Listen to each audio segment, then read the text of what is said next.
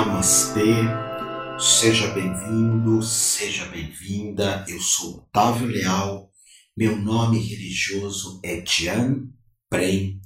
E saiba que eu estou muito feliz de poder conversar contigo sobre o empreendedorismo consciente, ético, justo, empreendedorismo que traga paz e totalidade todo esse planeta.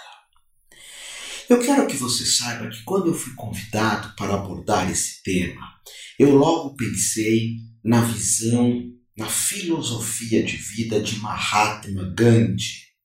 Gandhi, Mahatma, a grande alma, que foi uma pessoa que a sua vida trouxe paz, trouxe ética, trouxe uma série de bênçãos para esse planeta. Eu diria que a vida de Gandhi foi uma vida que valeu a pena ser vivida. É claro que quando nós falamos de Gandhi, é muito comum pensarmos em ahimsa, a não violência. Mas nem todos sabem que Gandhi tinha dez comportamentos, dez formas de se viver que é aquilo que nós chamamos na Índia de yamas e niyamas. São dez ensinamentos. A não violência é tão somente um deles. Então vamos estudar esses dez caminhos de vida que não fazem tão somente uma diferença positiva no empreendedorismo, mas também faz essa diferença na nossa vida. Faz com que a nossa vida traga um princípio ético de justiça, uma vida que valorize a vida planetária. Então, dez ensinamentos. O primeiro ensinamento é Satya, que eu quero compartilhar contigo. Satya é sermos verdadeiros. Eu fiz um voto no budismo, no budismo Zen, que é uma das escolas que eu estudo juntamente com a monja Coen, um voto de não se falar palavrão, de não se falar palavras que ofendam os próximos, que não criem uma energia perversa em nossa volta. Essa ideia de se fazer um voto de não pronunciarmos palavras perversas, primeiro é algo muito verdadeiro para mim, que tem significado, além do que também é a rinça porque por vezes palavras negativas, palavras perversas, criam violência. Hoje se fala muito sobre comunicação não violenta, e isso é a rinça. Mas comunicar, sátia, a verdade, aquilo que toca o meu coração, tirarmos dentro do possível as nossas máscaras a nossa falsidade e vivemos de acordo com o nosso Dharma, com o nosso caminho. Fernando Pessoa, o poeta, que também foi um grande buscador do si mesmo, ele dizia: Fôssemos nós quem deveríamos ser e não haveria em nós a necessidade da ilusão. Sápia é perceber que todas as ilusões que eu crio minha vida acabam se tornando desilusões. Agora, quando nós falamos de empreendedorismo, eu pergunto: as propagandas, os chamamentos, como eu vendo ou como eu, de certa forma, divulgo algo, é verdadeiro? Por exemplo, alguns refrigerantes adocicados, eles realmente trazem saúde? Algumas drogas, sejam legais ou não, realmente trazem felicidade? Será que hoje fala-se muito, principalmente nesse, nesse meio que nós vivemos, de internet, de vendas digitais, de negócios digitais? Eu vejo pessoas falando em vender, procurando estimular o sistema límbico dos compradores. Ou seja, falar algumas palavras-chave, apontar para alguns caminhos aonde as pessoas agem por impulso e acabam adquirindo isso ou aquilo. Isso não é viver de forma sátia. Sátia, me lembro do meu avô, que ele falava muito assim: é importante termos palavras de honra. Meu avô falava do fio do bigode, de um aperto de mão. Então, a rinça sem sápia, sápia sem a rinça, dificilmente tem uma atuação. Gandhi, ele tinha várias, várias situações que eram exemplos na sua própria conduta. E eu quero falar para ti que eu sentei com vários mestres iluminados na minha vida. E eu não tenho ilusão de que Gandhi era tão somente luz. Os mestres, eles são luz e sombra. E Gandhi mostrava isso. Ele era luz em várias situações, mas por vezes em relacionamentos afetivos ou no contato com a própria família, ele se irritava, ele tinha rompantes de indignações. Ele era uma pessoa de que, muitas vezes tinha uma dificuldade de relacionamento, mas isso não era escondido, isso era muito nítido. Mas Gandhi, nas situações, no cotidiano, no trato com o mundo, era uma pessoa verdadeira. E uma vez eu me lembro de um caso que eu soube na Índia, de uma criança que chegou para Gandhi junto com a mãe, e a mãe disse: Mahatma, fale para essa criança não comer açúcar, porque ela está pré-diabética. E Gandhi disse assim para a mãe e para o filho: volte daqui um mês. Depois de um mês voltaram mãe e filho, e Gandhi disse: não se alimente de açúcar. E a mãe disse: Mahatma, por que um mês para falar isso? Por que, que tu não disse logo ali atrás? E Gandhi disse: porque eu precisava viver isso primeiro. Eu cortei o açúcar da minha vida e agora eu posso falar isso para ti. Então, sápia é sermos verdadeiros. Hoje, é muito comum, e eu li isso há pouco tempo na revista Época, as, nossas crianças, nossos adolescentes até reclamarem, se queixarem que não tem líderes. Às vezes o líder é um jogador de futebol, um cantante, um, um instrumentista, um músico, ou uma banda de, de, música, mas as crianças sabem que não são líderes de verdade. Há uma deficiência desses líderes. Inclusive, hoje eu cito muito o Papa Francisco, que no momento que eu faço essa gravação para ti, ele é um grande líder para mim.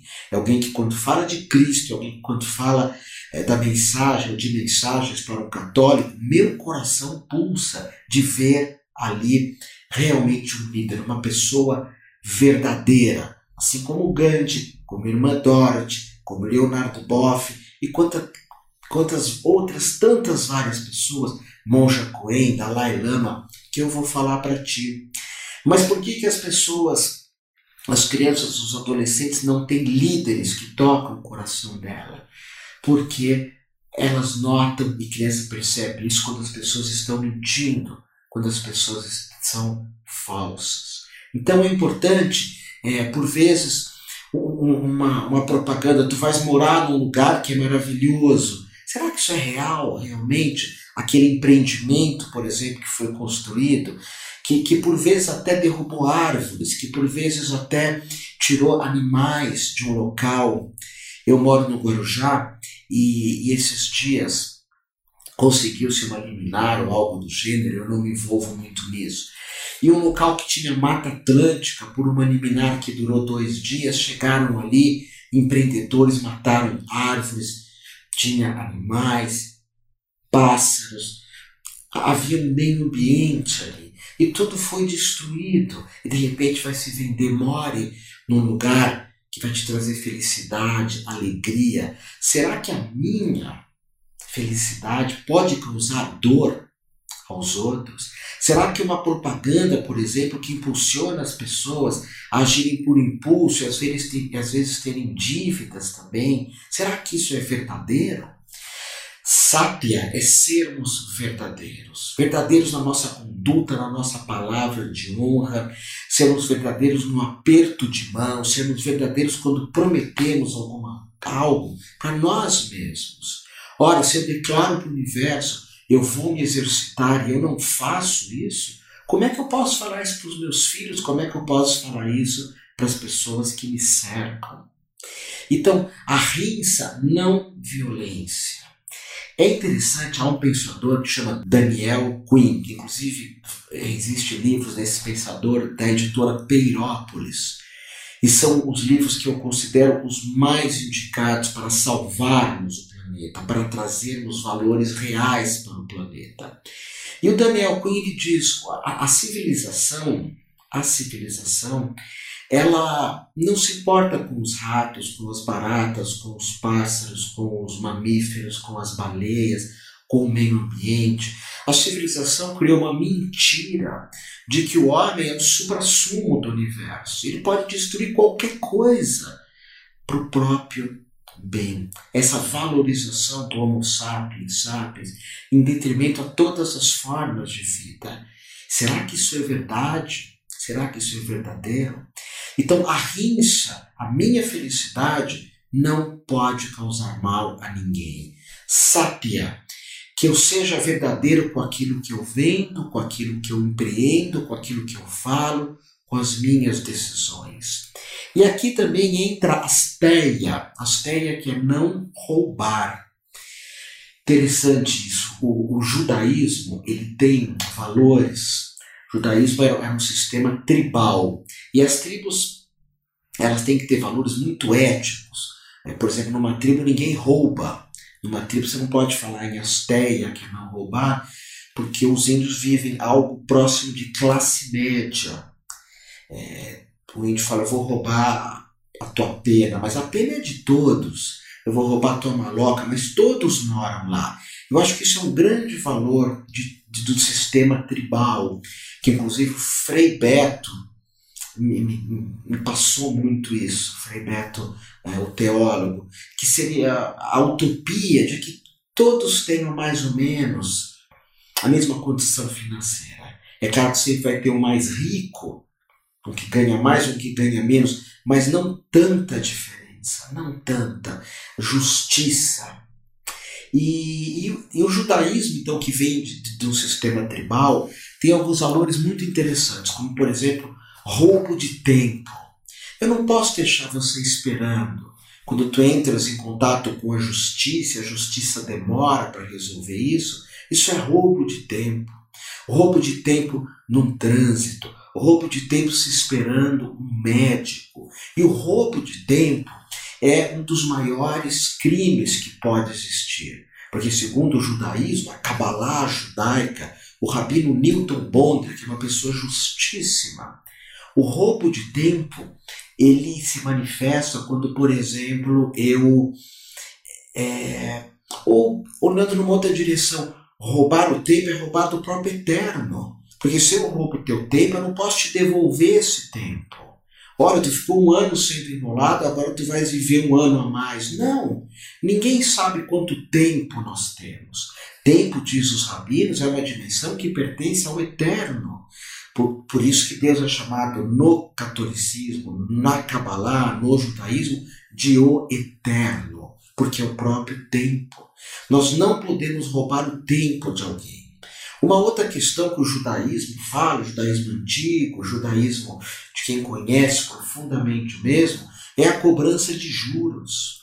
Hoje existe um sem números de empreendimentos que sempre apontam na direção de juros aos agiotas oficiais e aos agiotas que não são aprovados, enfim, é difícil saber a diferença. No Velho Testamento se diz: não cobrará juros dos teus irmãos. No Velho Testamento se diz: quando, quando eu te empresto uma maçã, tu tens que me devolver uma maçã. E isso é o mundo justo. Qual o sentido de eu te emprestar uma maçã e tu ter que me devolver dez maçãs? Cadê a irmandade? Cadê o olhar para o outro? Tudo isso, o roubo de tempo, o roubo do excesso de juros, o roubo de. que hoje é muitos. Isso é muito feito na, em revistas de fofoca, em programas de fofoca, nas mídias sociais também. O roubo é, do nome da pessoa, da reputação. Falar mal de alguém também é uma forma de roubo.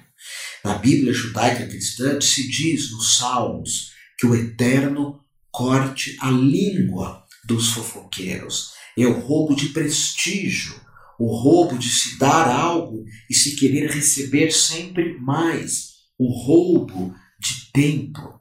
Então, quando nós falamos em roubar, não é tão somente você chegar e roubar alguma coisa, em tirar alguma coisa, como lá do, do terreno no Guarujá, que agora vamos fazer um grande condomínio, mas a troco do quê? Talvez há 100 anos atrás, há 50, 30, a gente não percebesse é, a gravidade que tem hoje quando se corta uma árvore. Mas hoje isso é, é notório, todos sabem disso. Então, o roubo da ecologia. Há pouco tempo eu li na revista Trip que o fato de nós morarmos em São Paulo, e essa aula estou gravando para ti aqui em São Paulo, diminui em média 11 anos da nossa vida só ou tão somente pela poluição. Então existem várias formas de nós roubarmos. Também no judaísmo, o rabino Newton Bonder diz que se eu moro numa casa e alguém for construir um prédio ou uma outra casa que tire o meu sol, eu preciso aprovar isso. Ou se em algum local existem pessoas idosas, pessoas doentes, pessoas que estão para morrer, eu não posso fazer nenhum tipo de barulho aqui do lado.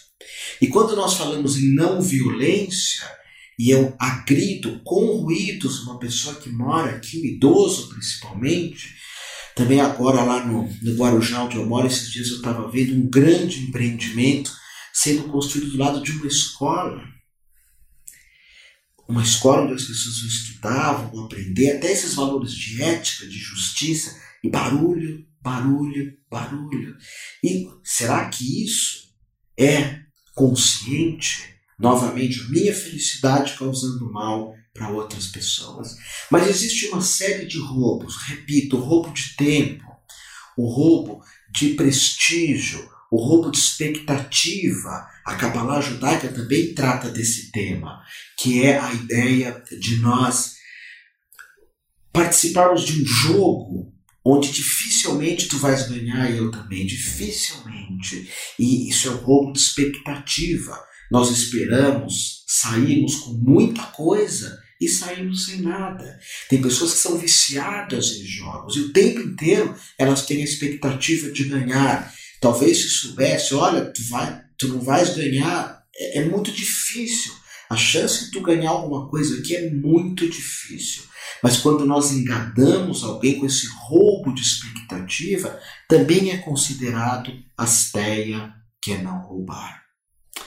Tudo isso faz parte de uma visão que se chama Yamas. Yamas é um caminho. A não violência. Asteia, não roubar. Satya, viver a verdade, não mentir. E Brahmacharya, que é não se apegar a valores tão somente sexuais. Eu noto nas cidades grandes, é, aqui onde eu estou gravando essa aula para ti, é no bairro de Moema, em São Paulo. E Moema foi o bairro que eu nasci. Era um bairro maravilhoso de se morar. Muito mato, uh, rios, córregos, muitos animais, muitos pássaros. Hoje já não se tem mais isso. Mas Moema não tem uma biblioteca, não tem um posto de saúde para idosos fazerem é, pilates, natação, receberem massoterapia. Moema não tem é, parques a priori. Ibirapuera é um pouco distante. Moema não tem um teatro, Moema não tem um cinema. O que, que Moema tem muito? bares e restaurantes. O bar novamente entra na questão do roubo do silêncio, que dentro das leis humanas não faz nenhuma diferença. Tu diz, mas existem empreendimentos de bares onde fecha-se a uma da manhã, mas tem pessoas que dormem às 10, às 11. Eu não sou contra isso. Tu pode achar que eu sou careta, mas não. Eu creio que não. Eu, eu gosto muito de dançar, eu toco numa banda, eu toco bateria numa banda. Mas tu tens que ter um silêncio. E, e os bares apontam muito na direção do que a gente chama da energia mais ou sexual, ou da droga, ou de se perder é, a, a, saúde muitas vezes. Quem tem uma pessoa é, viciada, alcoólatra na família, sabe o problema que é isso. Brahmacharya é não ficar só preso no álcool, no sexo, no dinheiro, é buscar algo mais. Hoje é, eu vejo muito na. A Monja Coen, que tem um programa comigo na Rádio Mundial, ela está gravando agora um, uns vídeos que vai se tornar livro com Leandro Carnal, com Clóvis eh, de Barros, né, que, é o, que é outro filósofo, tem Luiz Felipe Pondé, tem o Cortella, que eu já tive aulas com ele de teologia. Essas pessoas falam de saber, de sabedoria, eh, de ética, de conhecimento. Outro dia eu uma coisa interessantíssima que diz que alguém que não lê bons livros, alguém que não tem bons professores, é a mesma coisa que essa pessoa fosse analfabeta. Se, se tu sabe ler, mas não lê bons livros, agora, bares e mais bares e mais bares. Sempre a questão de estar alcoolizado ou da valorização muito grande, ou seja, quantos de nós que vamos ajudar no local de esquizofrênicos, de idosos, quantos de nós que participamos de algum serviço social. Eu fico fascinado com esses médicos sem fronteiras, fascinado com, esses, com esse pessoal que ajuda, que serve. Eu faço meu trabalho com crianças e faço meu trabalho com animais. Mas às vezes existem pessoas que valorizam muito mais o time de futebol, a bebida alcoólica, a valorização exagerada da sexualidade e, e, hoje existe muita liberdade sexual, mas falta intimidade. É claro que aqui a nossa conversa é sobre empreendedorismo. E quantas pessoas que empreendem, seja lá o que for, mas sempre com uma propaganda, um chamamento da sexualidade, de todo tipo de vício, e não falando dessa visão da ética ecológica a ética ecológica é aquela que vai preservar todos os seres. Então, Brahmacharya, eu, esses dias eu soube de um, de, um, de um senhor, me perdoe no seu nome dele agora, que ele foi o fundador da North Face, que é uma indústria de empreendedorismo que fez, é, que faz casacos, botas, mochilas para as pessoas que fazem esse, esse turismo ecológico ou turismo de aventura. E esse homem ele ganhou muito dinheiro, muito dinheiro. Tu acredita que ele, quando morreu, deixou uma ordem? Ele deu um terreno entre Chile e Argentina, é, é deu um terreno para o governo do Chile, para o governo da Argentina, ele confia nos mesmos, em governo, enfim. E esse terreno é maior do que São Paulo. E é um terreno que ele deu o único objetivo, ele comprou e doou que não se construa nada lá. Uau! Isso é a vida que vale a pena ser vivida. Essa pessoa, quando chegar no final da vida, ela pode olhar para trás e falar: eu trouxe paz para esse planeta, eu trouxe ecologia, eu cuidei de animais, eu cuidei de pássaros.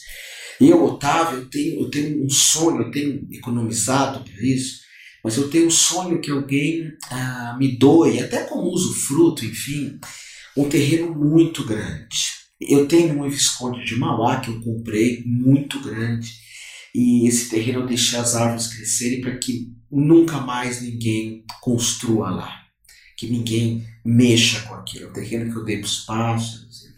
E eu tenho outro sonho, uma utopia de fazer um, um centro aqui perto de São Paulo, interior ou litoral, que, que seja um, um, um santuário do amor que eu possa cuidar de gatos, cuidar de cachorros, de vacas, de ovelhas, que as crianças possam lá ver esses bichos, patos, galinhas. Eu sou vegetariano. É, eu sou muito feliz de ser vegetariano, mas eu não julgo quem não é vegetariano. Eu acho que não é, você pode comer um pouco menos de carne. Você sabe que faz mal, o animal sofre.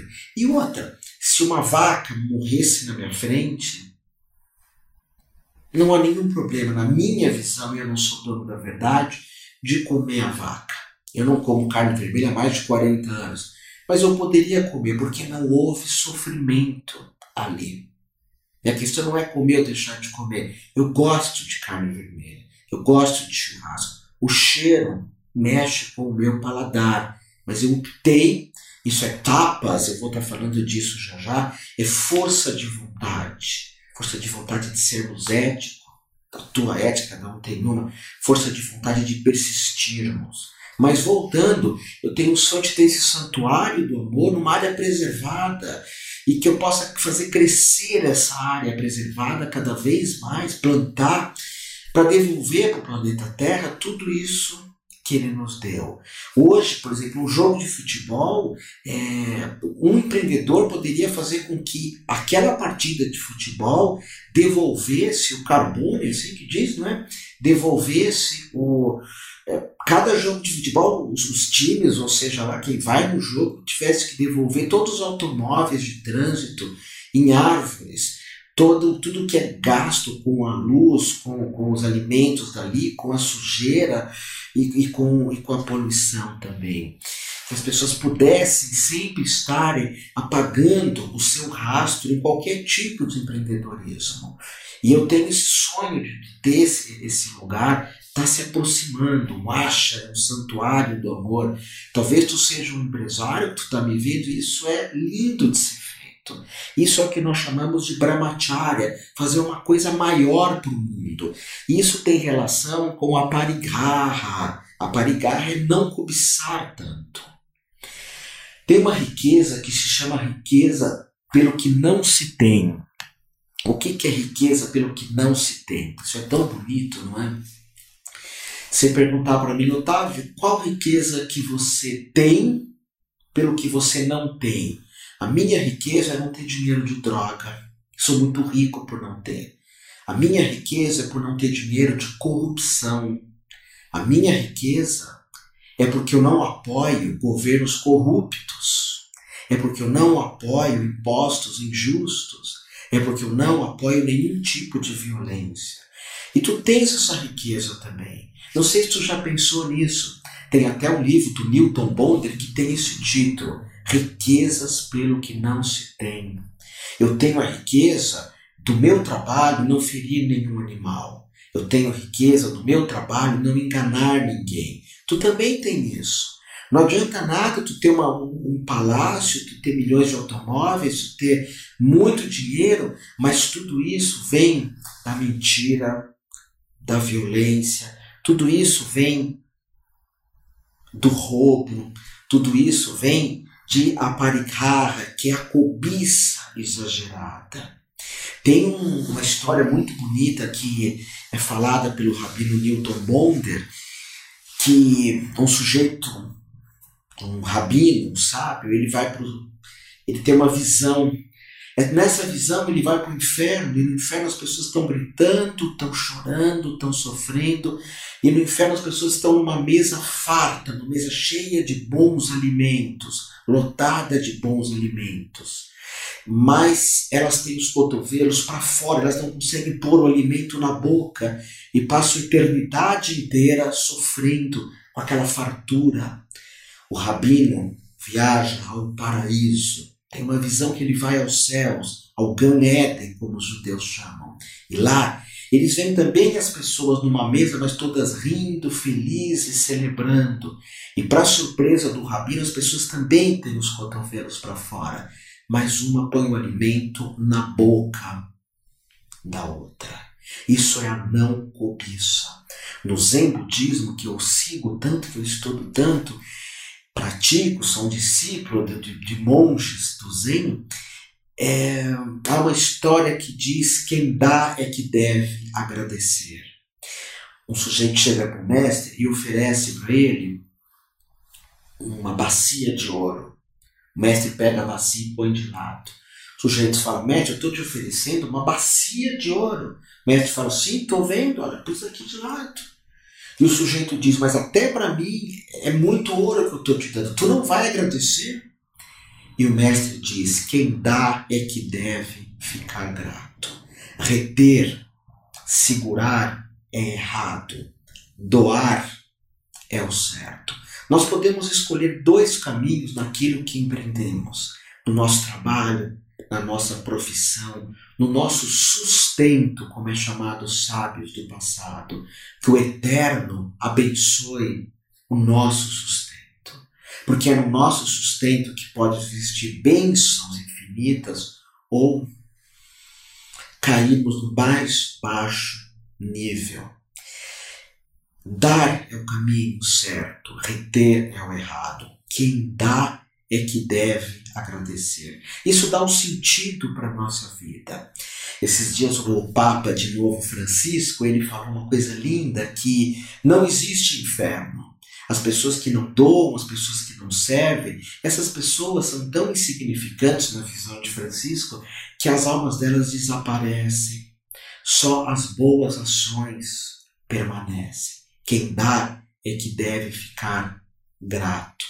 Dar é o certo, reter é o errado. Mas a cobiça, que até faz com que nós não tenhamos muita consciência de que, por vezes, eu digo eu amo, mas em realidade eu não amo. É tão somente o apego. E é difícil diferenciar o amor e o apego. O amor retém, perdão, o amor liberta, o apego retém, segura, prende. E enfim, então, é, esses são os yamas, eu tenho aqui anotado, porque os nomes sânscritos às vezes eu me perco neles. A rinsa não violência. Tu assume o compromisso, eu não vou ser violento. Eu assumi esse compromisso de não falar palavras agressivas, de não ter atitudes agressivas. Eu pratico Aikido hoje, pratico Kenjutsu, que é a arte da espada. Sou faixa preta, de Kung Fu, dei muitos anos aula de Kung Fu. Até pouco tempo fiz Karatê do, eu pratiquei Karatê mais de 20 anos, cheguei a dar algumas aulas de Karatê. Mas a ideia da não violência não é ser passivo. Tu reage, mas sem violência. E olha, Monja Coen me cobra de eu fazer um voto de não pensar mal dos outros, porque isso também é uma violência. Eu não fiz esse voto ainda porque eu sei que eu não banco. Por vezes, situações, pessoas, atitudes me deixam indignados, mas agredir com palavras, não. Então, a rinça, que é o que o Gandhi mais trabalhou, de plantar a própria comida, de tecer a própria roupa. A sátia, que é falar a verdade, não criar máscaras, não criar máscaras. Asteia, não roubar, não roubar o tempo, não roubar a expectativa, não roubar é, o nome da pessoa, o prestígio da pessoa, não, não te rebaixar.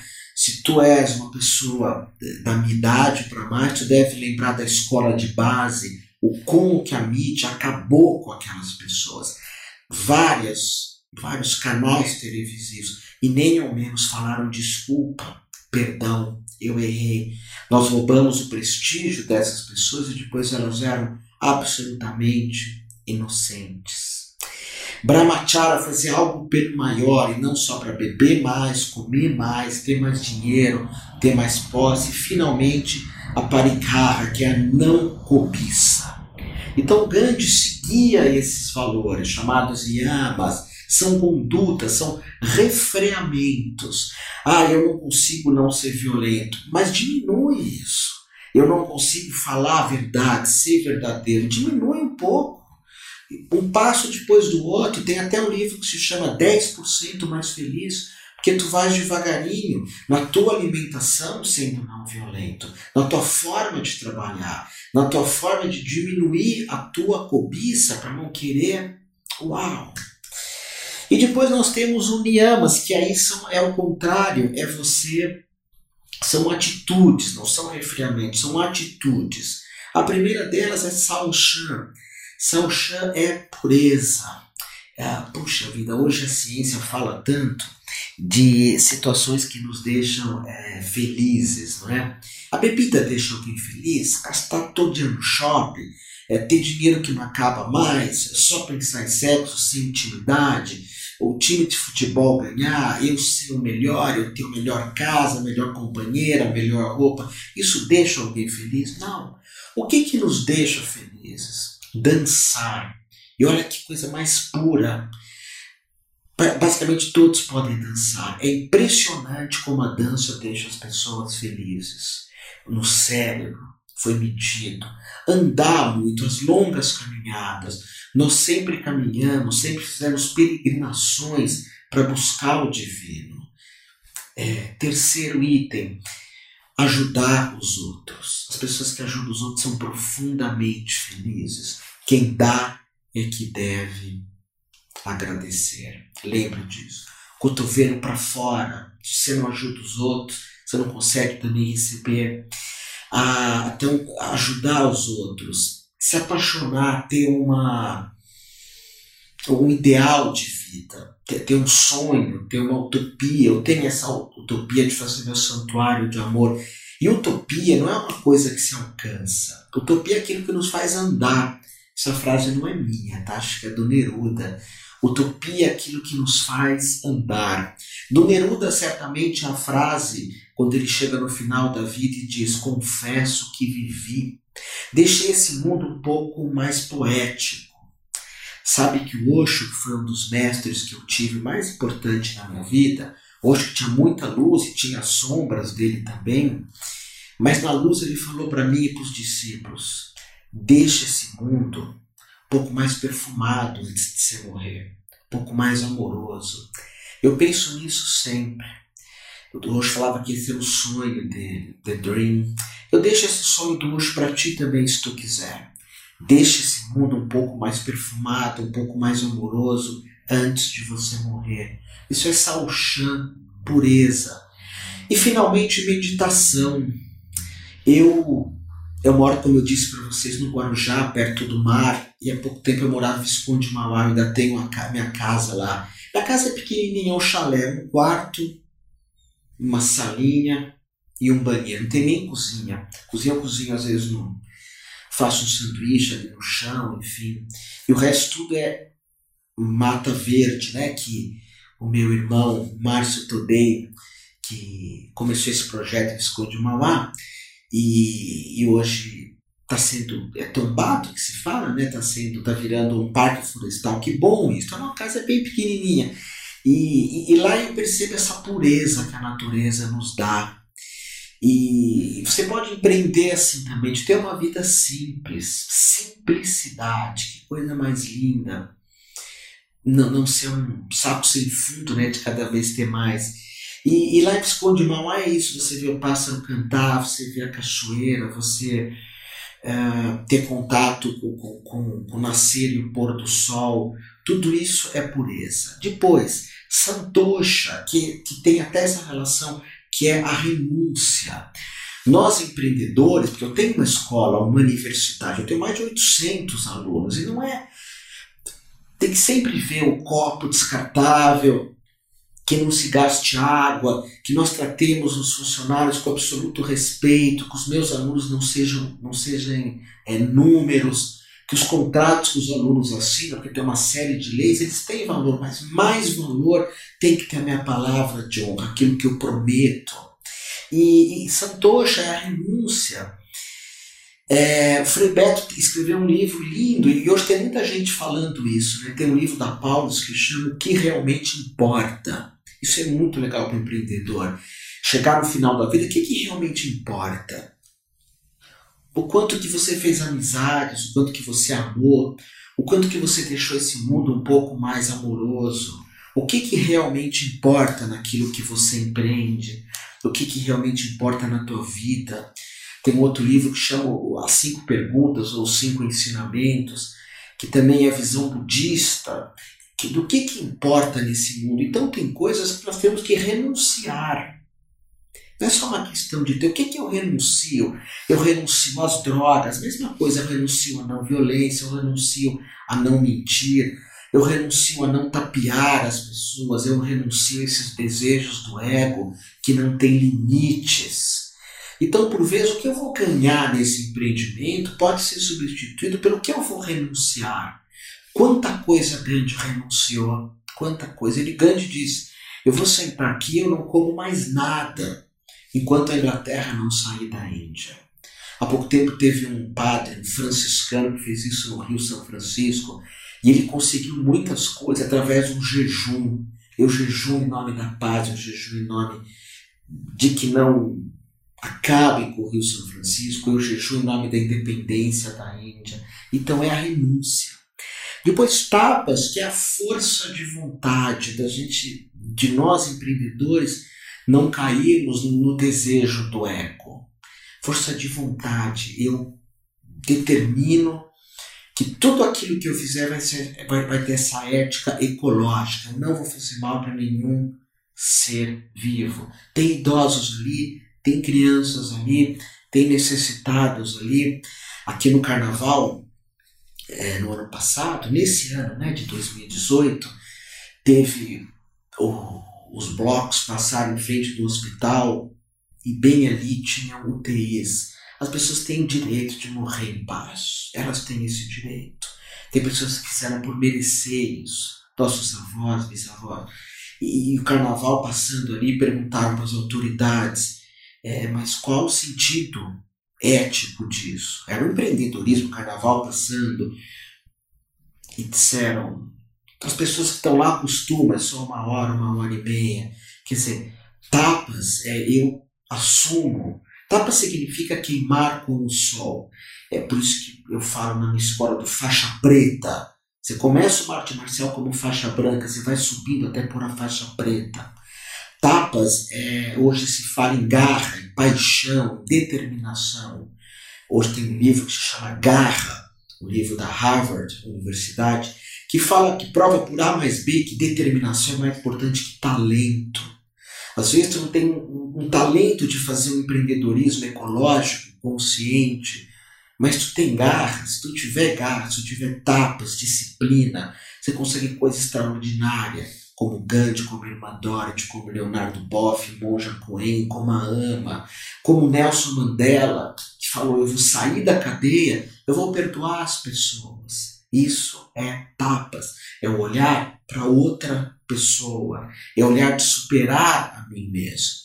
Depois nós temos Swadhyaya, que é o estudo que, que, meus empreendimentos, quem sabe seja fazer uma biblioteca, um centro de pilates, de yoga, de massagem para idosos, o, o, empreendedor que é um dentista e clínica, meu dentista, Dr. Rodrigo Salgado, uma vez por semana ele, ele atende gratuito. A Ana Paula Souza, que eu chamo, de um nome místico para ela de, de Deva, eu chamo ela de Devinha, ela trabalhava no banco, ela ganhava muito dinheiro fazendo empréstimos para automóveis. Uma vez ela veio almoçar comigo, ela me questionou, porque eu, ela falava o que minha sócia diz, a minha irmã e sócia Diana falam para mim: Otávio Leal, Diana, você vive no mundo de Bob, no mundo irreal. Pode ser, mas eu sou muito feliz de viver nesse mundo. E a Ana Paula, ela um tempo questionou, porque ela trabalhava no banco e, e emprestava juros, e que eu vivia no mundo de Bob, eu era um terapeuta brigou comigo, eu estava almoçando, ela veio conversar e falou, um dia você viu, você não comer isso ou aquilo. Depois de um mês, essa energia que ela usou para ir, ir de forma radical contra o que eu pensava, ela se tornou uma defensora do planeta. Ela tem um trabalho lindíssimo, chama Morada da Floresta. Hoje ela é mais radical que eu ainda na, na conduta alimentar, na conduta planetária. Ela cria vários empreendimentos lindíssimos, pesquisa Morada da floresta. Empreendimentos lindíssimos e que permitem também as pessoas estudarem. Ela dá aulas de como fazer minhocádios, me perdoe se não é assim, de como fazer absorventes naturais, hoje já está se falando disso, de como ter uma horta na tua casa, de como a tua presença no planeta não cause tantos estragos. Então tudo isso é Swadhyaya, que é o estudo, que é ensinar, que é aprender, é, hoje tem empresas que não pagam impostos quando tem um deficiente de alguma forma, mas tu não pode fazer isso porque tu não paga impostos. Tu tens que fazer isso porque é uma delícia ser do bem. É muito bom ser do bem. Tu vais ver isso depois da meia idade, se tu não tens ainda 50 anos. Porque tu olhar para trás depois da meia idade e perceber que a tua marca não foi uma marca de amor, qual o sentido disso? não ter paz, não é? Que o teu empreendimento traga paz para o planeta. Provavelmente tu tens Cristo como teu maior mestre, Jesus de Nazaré, Yoshua. E Jesus dizia paz aos homens de boa vontade. Boa vontade em hebraico é kavaná, é fazer com o coração. Kavaná. Só tem paz quem tem boa vontade. Daí a legião da boa vontade, que é esse título, em hebraico, kavaná, fazer o bem. E por último, nós vamos falar de pranidhana. Pranidhana é entrega. É, os primeiros livros da Bíblia, ninguém sabe quem foi o autor. Sabe, eu fiz, mas eu não pus o meu nome.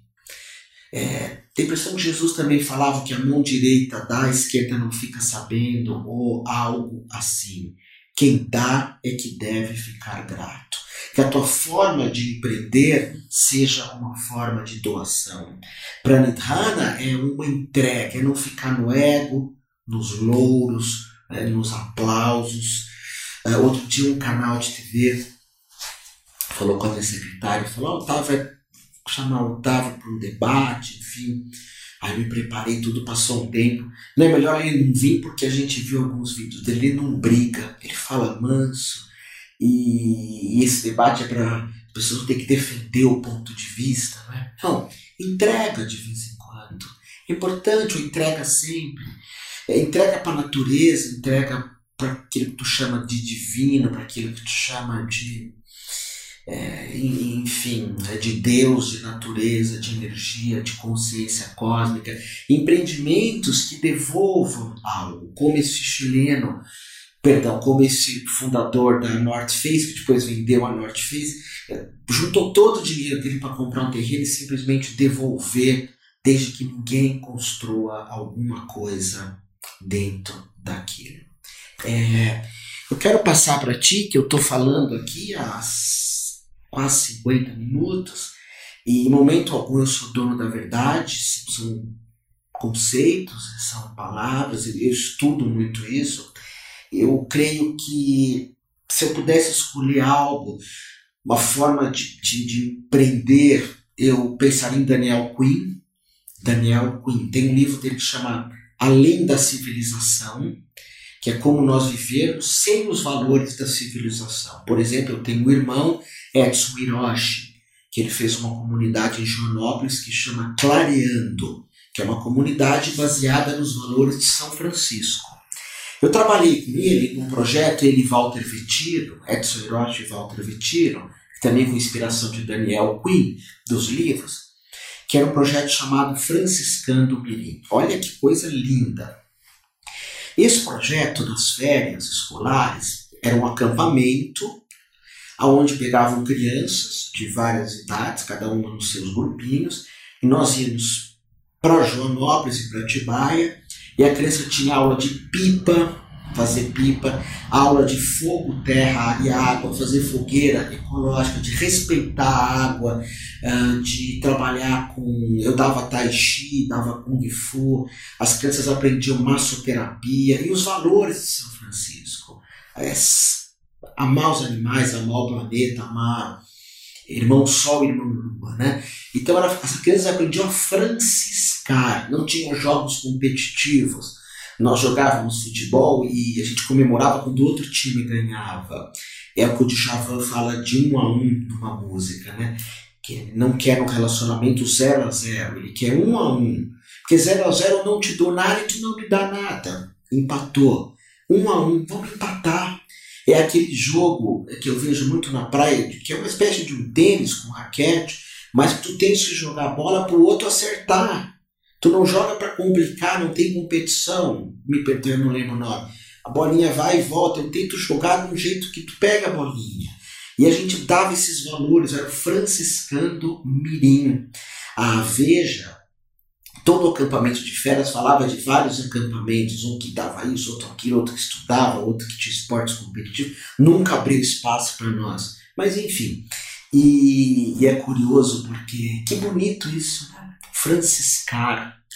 Então o Daniel Quinn ele fala para vivermos além da civilização. A civilização não fala de São Francisco para os nossos filhos. Na escola não tem aula de franciscar. Mas é interessante porque, se a gente observar, se nós olharmos com uma lupa, quantos rios, quantas casas, quantas pessoas têm o nome de Francisco. Na revista Time, no, no, no, ano 2000, foi feita uma pesquisa, a pessoa mais influente dos últimos mil anos no planeta, e ganhou São Francisco.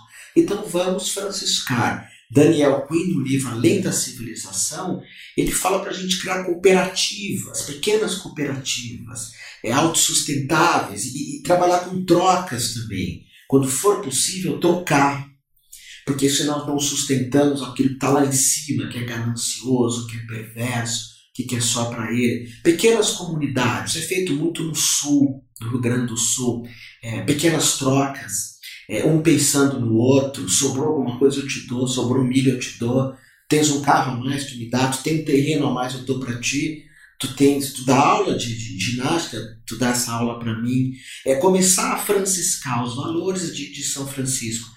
E o Daniel Quinn, esse livro, Além da Civilização, ele inspirou uma escola aqui em São Paulo, que é um empreendimento lindo, é uma escola, uma editora, São Paulo não, é no Rio, perdão, que se chama Instituto Peirópolis, que traz inclusive valores de circo, porque no circo todo mundo é importante, que no teu empreendimento todos sejam importantes, todos, todos, e às vezes tu tens até que abrir mão é, do, dos teus valores para que o outro seja importante, mas abra. E viver como circo. O cara que põe a luna é tão importante quanto o cara que põe a madeira, quanto o trapezista. Todo mundo, bilheteiro é importante. E em tribo também, todo mundo tem a sua função. Então Daniel Quinn vai falar sobre isso, que não é essa visão piramidal do nosso mundo e dos nossos empreendimentos, onde 1% da humanidade tem bilhões 17% somos nós da classe média e mais de 80% vive em estado de, de, pobreza, vários níveis de pobreza, desde alguns que não têm plano de saúde, outros que não têm água potável, e sem contar os animais, o meio ambiente, sempre cada vez mais destruído. E nós somos responsáveis por isso. Quando eu olho para para essa sombra do mundo, eu também sou essa sombra do mundo. Quando eu olho para a violência do mundo, eu também sou a violência do mundo. Eu não sou só luz. Por isso que eu abro essa conversa falando de Gandhi, que Gandhi não era só luz. Não. Não vai nessa direção. Luz e sombra. Reconhecer nossas sombras e escolher o caminho da luz. São Francisco e Gandhi potencialmente poderiam ter se tornado Hitler e Gengis Khan. Poderiam, creio eu. E Hitler e Gengis Khan potencialmente poderiam ter se tornado Gandhi e Mandela, Nelson Mandela, ou São Francisco de Assis, ou Madre Teresa, que eu tive oportunidade de estar com ela, ou Chico Xavier, que eu tive oportunidade de estar com ele também. Então, uh, são valores. E, e para a gente fechar isso, uh, eu, eu queria falar um pouco da entrega, né, que é o último que é o último elemento aqui. Eu estava conversando esses dias com a Nanda, que é a minha companheira, falando de um programa chamado Masterchef. E lá é uma equipe, né? Uma equipe de. Eu assisto quando eu vou visitar minha mãe, em Brasília ela mora, e é uma equipe e a equipe uma perde uma ganha, né? que é bem a visão, tudo o contrário do que eu estou falando aqui. E, a que perde, o líder tem que escolher três pessoas para sair, que, que não vão sofrer as consequências, que não vão por uma recuperação, talvez. Então o líder escolhe três. O líder pode se escolher, e mais dois. E, e todos que eu vejo, o líder escolhe os outros. Ele diz assim: três pessoas vão pagar pelo erro, eu escolho tu, tu, tu e eu não. Bah. Entrega, às vezes tu tens que assumir a responsabilidade, às vezes tu tens que, que pegar a dor até é, do outro. Tem uma música, It's My Brother, que, que é linda, eu fecho essa aula falando disso. Uma música dos anos 70, It's My Brother. É, ela é linda, acho que é, esse é o nome. E ela fala de uma história do padre, um dia que bate na porta à noite, está chovendo, ele abre e vem uma criança carregando outra. E ele fala: O que, que houve com essa criança que tu está carregando? Ele fala: Ele se machucou, teve um mal súbito. E o padre fala: Essa criança é, é pesada, você está carregando ela por quê? Porque você não veio chamar, não chamar, nós vamos buscar a criança que você está carregando. Você andou quanto? Andei 10 quilômetros para no colo. Tá maluco? Por que, que você não veio chamar a gente? Ela falou assim: Ele não é pesado porque ele é meu irmão. se a gente tivesse a irmandade do empreendedorismo, de, de carregar os outros, não só nós mesmos, é, a vida não se torna pesada. É, procura ver essa música, It's My Brother. Ele, ele, não é pesado, ele é meu irmão. Ele não é um fardo para mim, eu carrego. Que é essa visão de todos estarmos de mãos dadas. O Osho falava muito isso também. Uma única, uma só humanidade. Eu com o papagaio, eu com a baleia, com o cachorro, eu com o gato, eu com, é, com o grilo falante, eu com o rato, eu com você, meu irmão, minha irmã. Então, é, gratidão a, a esse trabalho do empreendedorismo consciente.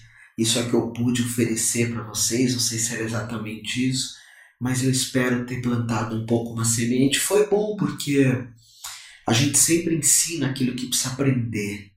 E eu falando sobre tudo isso, eu estou pensando aqui algumas coisas, eu acho que eu posso fazer mais. É bacana perceber, às vezes você ensina uma coisa e você diz, mas será que eu estou vivendo nesse caminho também?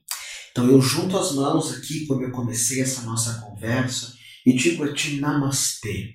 Namastê, eu saúdo aquilo que tu és, por detrás do ego, por detrás da cobiça, por detrás da vaidade.